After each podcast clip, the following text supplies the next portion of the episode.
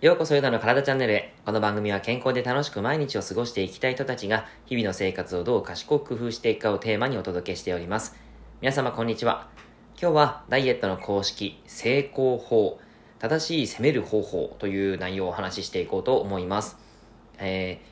今回はですね、あの、1日のエネルギー必要量と目標消費量の出し方ということで、えっと、基本的にですね、かあの体っていうのは、基礎代謝というものがとても大切なんですが、その代謝がちゃんとできる状態、いわゆる内臓機能とかがとてもいい状態で、えこのダイエット方法を進めていくといいですよっていうことをお伝えしていこうと思います。はい。結論からお話ししていくと、1日のエネルギー必要量と目標消費量、これをまずは計算していくこと、そして、えー、適切な運動、食事、ライフスタイルをしていきましょう。このポイントが、え重要になります。はい。では、まず最初ですね、1日のエネルギー必要量と目標消費量を知ろうと、知ろうということで、えー、基本的にダイエットは、1日の総エネルギー摂取量と、えー、1日の総エネルギー消費量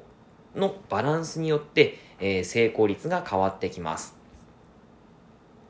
消費分ですね、消費量分を、えー、摂取しなきゃいいという形になるんですが、えー、結構ですね、その炭水化物を抜くということが結構なんだろう、普通になっているというか、当たり前になっていると思うんですね。でも炭水化物を抜くのは絶対にダメです。えー、これはですね、もう口を酸っぱくしても必ず言うんですけども、炭水化物を抜くことによって様々なリスクがあります。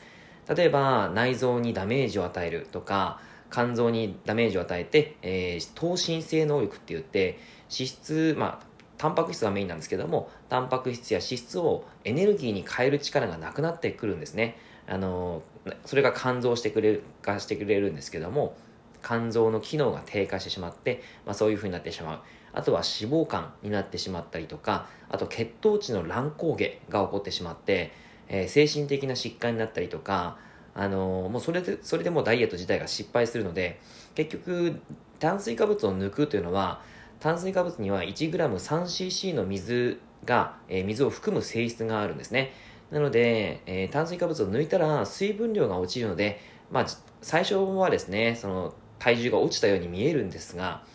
えー、もう頭打ちになると思います。そして、えー、結構ですね、それを続けてしまうと、ああのまあ、そういった内臓疾患であったりとか、血糖値の乱高下が起こってしまった状態での慢性炎症とかにつながってしまうんですね。はい。で、結局、炭水化物を食べたらリバウンドしますし、えー、長期的には絶対に良くないダイエットなんですね。だからこそ炭水化物を抜くっていうのは良くないです。ぜひ、あの、それは知っておいてください。その上で、1日の必要エネルギーをしっかりと計算してみることが大切です。えっ、ー、と、計算ですね。あの、ネットで、えー、基礎代謝量を計算とかで調べると、あの、ご自身の体重とか身長とかを入れてていくと、その基礎代謝量が計算できるんですね。で、そのサイトにアクセスしてその計算をした上で、え現時点での1日エネルギー必要量を計算します。その、えー、出た数値かける身体活動レベルをしてあげると1日のエネルギー必要量になります。まあこれはあくまで計算なんですけどね。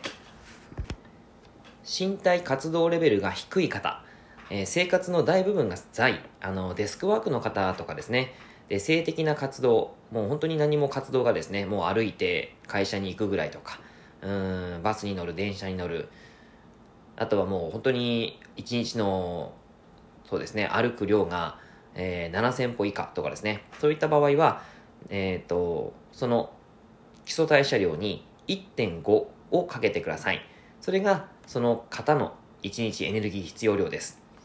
そして、えー、活動レベルが普通ぐらいの人は在中心の仕事ですけど職場内での移動とか立位でのえー、作業、接客、あるいは運動、買い物、家事、軽いスポーツなどのいずれかを含むということで、えっと、週に、まあ、2、3回ぐらいトレーニングしに行ったり、レッスンしに行ったりっていう方は、1.75をかけてみましょう。そして、えー、身体活動レベルが高い方に関しては、移動や立の立位の多い仕事への従事者、あるいはスポーツなど余暇における活発な運動習慣を持っている。週5回とかですね、運動している、トレーニングしている。えー、レッスンを受けている。そんな方はですね、2.0をかけてください。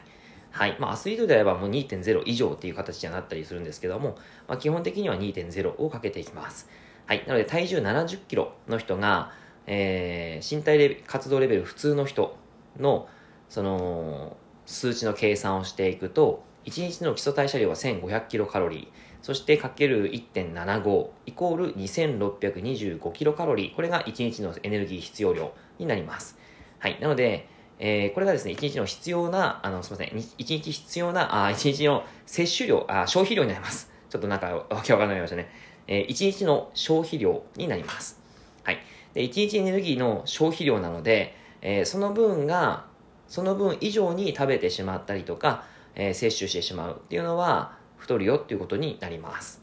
はい。というわけで、えー、じゃあ、その落としたい体脂肪分っていうのを引いていくんですね。そこから。体脂肪は1キロで約7000キロカロリーあります。例えば1ヶ月で1キロ体脂肪を落としたいという形であれば7000キロカロリー割る30日ですね。30日なので233キロカロリーというふうになります。この233キロカロリーを先ほど出た2625キロカロリーから引いてみましょう。そうすると2392キロカロリー。これが1日に、え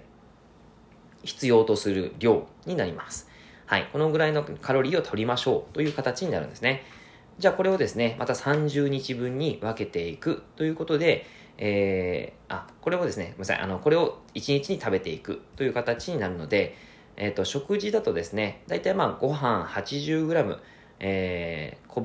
1個分ぐらいですかね。拳1個分の食事を朝昼晩食べて、あとは手のひら1枚分ぐらいの肉や魚、そして手のひらいっぱいの野菜、きのこ、海藻、そういったものを食べていただくと非常にいいんじゃないかなと思います。はい。まあ、これがですね、あの、ちゃんと、えー、日々守っていくということがとても大切になりますし、あとは、やっぱり運動と食事とライフスタイル、ここをですね、改善していかないといけないわけですね。はい。まあ、消費量を増やすというか、なんというか、そういったところになってきます。これはまた、明日以降でお話をしていきますので、ぜひお楽しみにしていてください。それでは以上でですね、えー、この今日のラジオは終了します。えー、聞いていただいてありがとうございました。